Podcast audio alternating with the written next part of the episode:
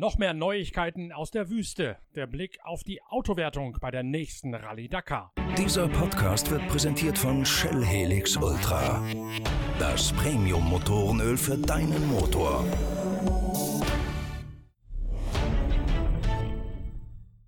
Wir verdoppeln einfach mal die Anzahl der Räder für den neuen Podcast der Zeitschrift Pitwalk, denn wir beschäftigen uns jetzt mit der Autowertung bei der Rallye Dakar 2021. Am gestrigen Donnerstag gab es eine kurze, knackige Präsentation über die grobe Rallye-Route und die geplanten Neuerungen für die nächste Auflage der härtesten Rallye und des größten Abenteuers des Motorsports weltweit. David Castera, der Rallyeleiter aus Frankreich, hat dabei die Eckdaten bekannt gegeben. Es geht vom 3. bis zum 15. Januar in einer Schleife, die in Saudi-Arabien in Jeddah beginnt, dann am Roten Meer entlang und ins Landesinnere nach Ha'il führt. In Ha'il ist dann der obligatorische Ruhetag und im Bogen geht es dann zurück nach Jeddah.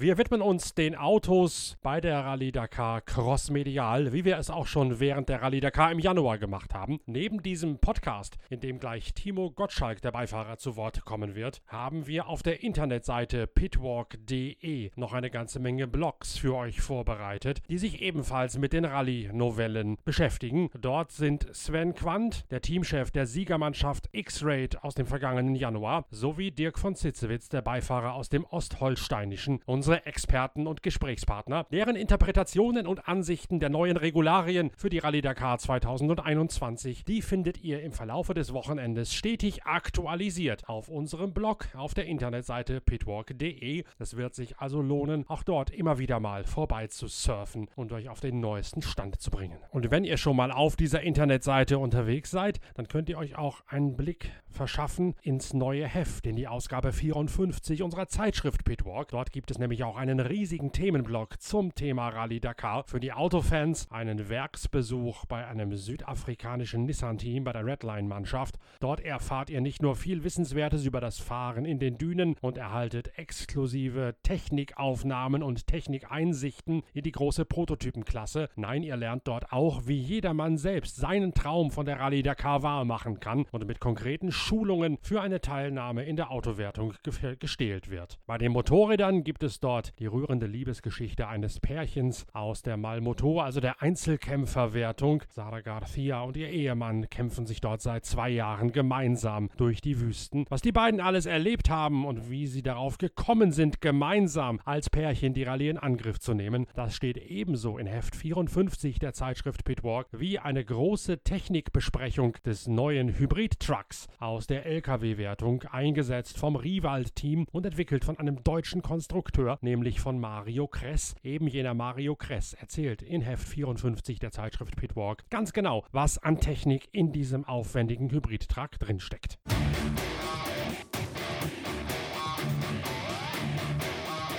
Es sind komplett neue Strecken, die abgesteckt werden. Mehr technisch, weniger schnelle Vollgaspassagen, dafür ein höherer Fokus, eine größere Konzentration auf die Navigation. Die enormen Durchschnittsgeschwindigkeiten, die im vergangenen Jahr erzielt worden sind, sollen so runtergebracht werden. Das ist auch eine Sicherheitsfrage, vor allen Dingen im Hinblick auf die Motorradwertung, mit der wir uns ja in der gestrigen Ausgabe von Pitcast, dem Podcast der Zeitschrift Pitwalk, ausgiebig beschäftigt haben haben. Bemerkenswert, neben den Änderungen zugunsten von mehr navigatorischem Anspruch, geringeren Durchschnittsgeschwindigkeiten und einer generell wieder zurück zu den afrikanischen Wurzeln führenden Grundausrichtung der Rallye Dakar ist auch eine weitere Neuerung, nämlich die Einführung einer historischen Klasse. Es gibt die Dakar Classic für Autos aus den 80er und 90er Jahren. Die sollen auf denselben Routen wie das Hauptfeld seine scharfe Rallye Dakar fährt, sogenannte Gleichmäßigkeitsprüfungen absolvieren, also eine Art Zeitfahren Fahren auf Zielzeiten, wie es im historischen Motorsport üblich ist. Diese GLP, diese Schlauchfahrten, wie sie im historischen Rallye-Sport heißen, sollen nun dafür sorgen, dass die gute alte Zeit rund um Mitsubishi und auch den VW Iltis und was es dort früher alles gegeben hat, noch einmal wieder revitalisiert wird. Aus Sicht der Beifahrer des aktuellen Starterfeldes ganz entscheidend, es gibt im ersten Schritt der Digitalisierung des Roadbooks künftig den Aufschrieb zur Orientierung nur noch jeweils direkt am Morgen, bevor die Etappe losgeht, nicht mehr wie bisher der am Abend vorher, sodass sich die Beifahrer nun auch nicht abends bis spät in die Nacht hinein im Biwak in die akribische Vorbereitung, vielleicht sogar mit externer Hilfe und mit Computerunterstützung vertiefen können. Alles muss spontaner gehen, alles muss improvisierter gehen. Gleichzeitig gibt es aber auch, weil in den Roadbooks Gefahrenstellen vermerkt sind, künftig ein akustisches Warnsignal, wenn man sich einer ganz besonders heiklen Gefahrenstelle ab dem Gefahrengrad 2 oder 3 nähert. Dann wird man über ein Tröten im Ohr darauf hingewiesen, dass dort jetzt eine besondere Gefahrenstelle lauert. So soll ein Teil der Mehrbelastung durch die später ausgegebenen Roadbooks wieder egalisiert werden und der Sicherheitsgedanke weiter hochgehalten werden. Allzu viel Konkretes gibt es noch nicht zu berichten, aber trotzdem gibt es klare Wasserstandsmeldungen, dass die Rallye Dakar im nächsten Jahr nochmal anspruchsvoller, nochmal härter und damit auch nochmal spannender wird, als das bei der Saudi-Arabien-Premiere in diesem Jahr der Fall gewesen ist.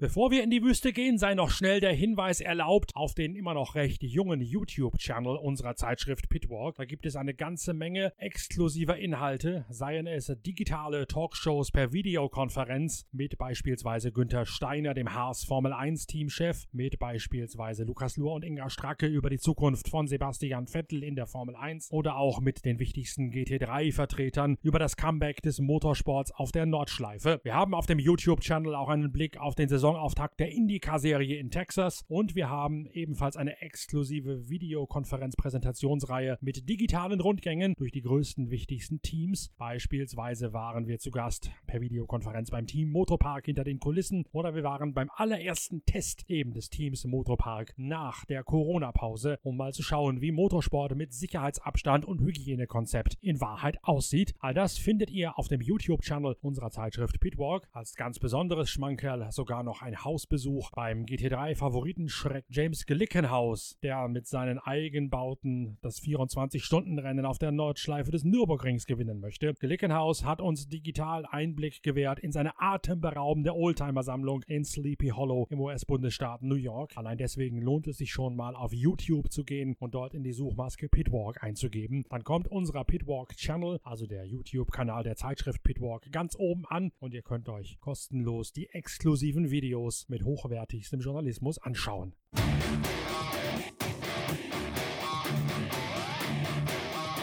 Jetzt aber nichts wie rein in die Wüste. Erster Gesprächspartner ist Timo Gottschalk aus der Nähe von Neuruppin in Brandenburg. Seit langen Jahren erfolgreicher Beifahrer im VW-Werksteam bei X-Raid und jetzt aktuell bei Toyota in einem aktuellen Hilux. Timo Gottschalk bestreitet den Marathon-Weltcup beziehungsweise das, was trotz Corona davon übrig geblieben ist und auch die nächste Rallye Dakar mit Kuba Pschigonski, einem ehemaligen KTM-Privatpiloten, der seit einigen Jahren aufs Auto gewechselt ist.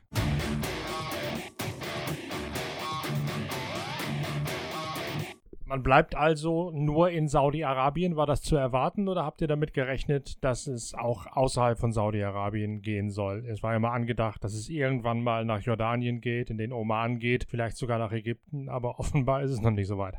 Ja, wir, wir hatten gehofft, äh, dass ein Land dazukommt, äh, waren noch recht zuversichtlich, aber die ganze Corona-Geschichte hat das, glaube ich, erstmal nochmal äh, nach hinten gestellt, äh, vielleicht für, für übernächstes Jahr. Jetzt nächstes Jahr äh, nur Saudi-Arabien äh, mit einer Schleife in den ähnlichen oder in den gleichen Gebieten wie dieses Jahr, aber man sagt 100% neue Route, 100% neue Kilometer, äh, vom Charakter her mehr abwechslungsreich, etwas langsamer. Ja, Startziel in Süden ist in Heil, also ich glaube viel Sand, viel Dünen, aber könnte interessant werden.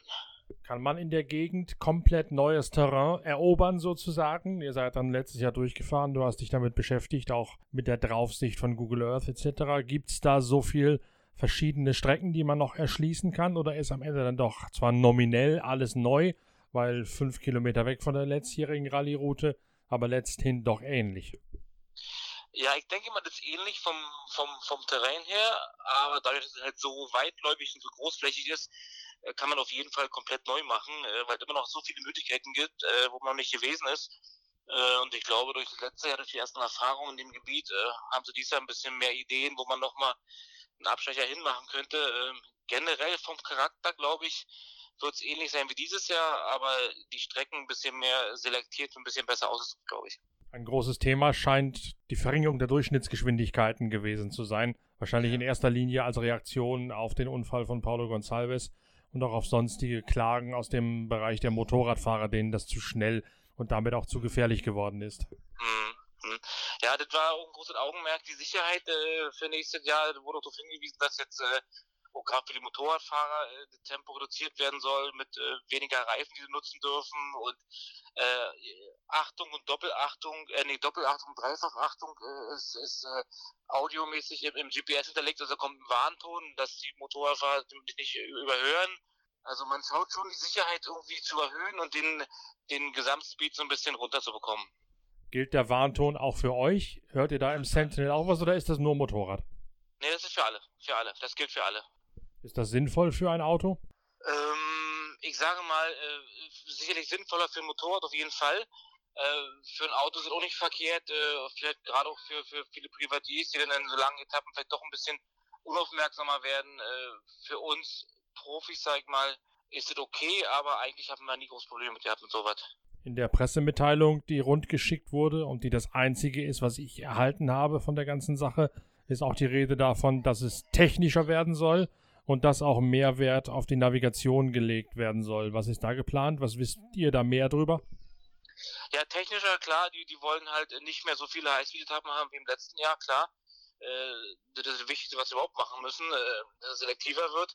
Navigatorisch, ähm, so wie ich jetzt mitbekommen habe, ist die ganze Idee mit diesem elektronischen Roadbook nochmal um ein Jahr verschoben. Das geht wohl erst im nächsten Jahr los mit irgendwelchen Tests. Aber was jetzt schon gesagt wurde, äh, bei Dakar nächstes Jahr ist auf jeden Fall so, dass das Roadbook jeden Tag äh, nur morgens gibt. Also nicht wie dieses Jahr Hälfte, Hälfte. Im nächsten Jahr wird es jeden Tag erst morgens das Roadbook geben. Und was heißt elektronisches oder digitales Roadbook, wie es da drin stand? Was ist da nochmal geplant? Da ist im, im, Prinzip geplant, dass es gar kein Papier-Roadbook mehr gibt, sondern äh, das Roadbook äh, auf so einer Art iPad hinterlegt ist und, und man, man damit im, im Auto arbeiten soll. Aber der iPad wird gestellt oder ist das euer Beifahrer eigener iPad? Bitte? Kriegt ihr den iPad gestellt oder ist das euer eigener und ihr ladet? Das bekommen wir gestellt. Das ist so ein System, was gerade entwickelt wird, irgendwie, wo RTF dran arbeitet und bei anderen Firmen auch noch und, und das wird dann äh, wie die GPS-Geräte gestellt. Äh, wie es genau sein soll, wie es genau zur Hand haben, ist es nicht ganz klar. Also wir arbeiten daran irgendwie. Ich frage deswegen, weil man sich damit ja möglicherweise wieder eine weitere, sagen wir mal, Beschissquelle ins Auto einbaut. Wenn man ein iPad hat, dann kann man, wenn man sich mit Rechnern besser auskennt als ich, kann man entsprechend das Ding verbinden und sich dann wieder über Google Earth und sonstige Sachen einen Vorteil rausschinden. Nee, das sind spezielle Geräte, wo auch gar nichts anderes drauf möglich ist. Nur, nur, nur das Wort lesen. Also die kommen dann von RTF wahrscheinlich, die Geräte. Die Route führt zunächst wieder hoch am Roten Meer entlang, so wie das letzte. Also, also auf der Karte sieht man keinen Pfeil, äh, ob es erst nach Süden oder erst nach Norden geht. Aber ich vermute, wir fahren mit dem Uhrzeigersinn. Erst nach Norden hoch und dann high und dann nach Süden wieder runter. Das heißt, sie haben euch auch noch nicht mehr gesagt als nur diese Aussage, aussagelose, hingeklatschte Grafik da. Ja, so habe ich das verstanden, ja. Heißt aber auch, du hast noch gar nicht gucken können, was euch da jetzt genau erwartet, wie das andere Terrain tatsächlich aussehen kann. Na, ich habe jetzt äh, grob auf die Karte geguckt und, und, und sehe eigentlich, dass wir in denselben Gebieten unterwegs sind wie, wie dieses Jahr. Also äh, daher, das Einzige, was neu wird, ist, äh, wenn wir Uhrzeigersinn fahren, äh, vielleicht die letzten zwei, drei Tage, dieser Anschluss zurück nach, nach Jeddah. Ähm, aber äh, da ist auch nichts umwerfend anderes, als wir vorher hatten. Also äh, vom, vom, vom eigentlichen Landschaftsbild her wird es recht ähnlich sein. Aber wie gesagt, durch diese große Variation ist, ist, ist viel, ist schon möglich, komplett neue Strecken zu fahren. Wann erfahrt ihr Insider, ihr Teilnehmer da genaueres, um euch darauf einstellen zu können mit Hausarbeiten? Na, jetzt, wie gesagt wurde, heute im November gibt es die Präsentation der offiziellen Route und ich glaube, vorher werden wir noch nicht allzu viel mitbekommen. Vielleicht gibt es ein paar Infos aus Saudi-Arabien, aber ich glaube, so richtig wird es ja nicht viel geben. Ich denke auch, durch die ganze Corona-Geschichte haben sie ein paar Monate verloren, um da was vor vorzubereiten, was sie jetzt, jetzt machen werden. Also da wird es noch ein bisschen dauern, bis da irgendwelche genauen Infos da sind. Äh, sprich Biwakstätte oder, oder ein bisschen mehr, mehr Details zu den Routen. Gibt es schon einen Plan, wie es dieses Jahr noch weitergeht? Ich frage deshalb, weil die Motorräder mir sagen, die planen im September offensichtlich mit dem nächsten WM-Lauf, also mit dem ersten WM-Lauf der aktuelle Plan ist so, ich glaube, da fehlt bloß noch die Bestätigung von AFSIA, aber der Plan ist so, dass im, im September ähm, Kasachstan stattfindet. Ah. Dann im Oktober, ich glaube Ende Oktober Marokko und im Dezember oder im, im November dann Abu Dhabi. So ist der Plan. Das heißt, es wird einiges doch noch nachgeholt, was eigentlich schon verloren steht. Genau. Die drei sollen auf jeden Fall noch, noch stattfinden dieses Jahr. Und das geht zeitlich auch? Kann man das Material drüben lassen, wenn man in, in Abu Dhabi ist? Oder wie stelle ich mir das vor? Na, nee, eigentlich nicht, weil, weil, weil, weil wenn du jetzt äh, Kasachstan bist, dann musst du von Kasachstan eigentlich alles nach Marokko zerren und von, Mar von, Mar von Marokko wieder zurück nach Abu Dhabi. Also das ist logistisch schon ziemlich hin und her. Aber dafür ist genug Zeit wohl dazwischen, dass es das funktionieren soll.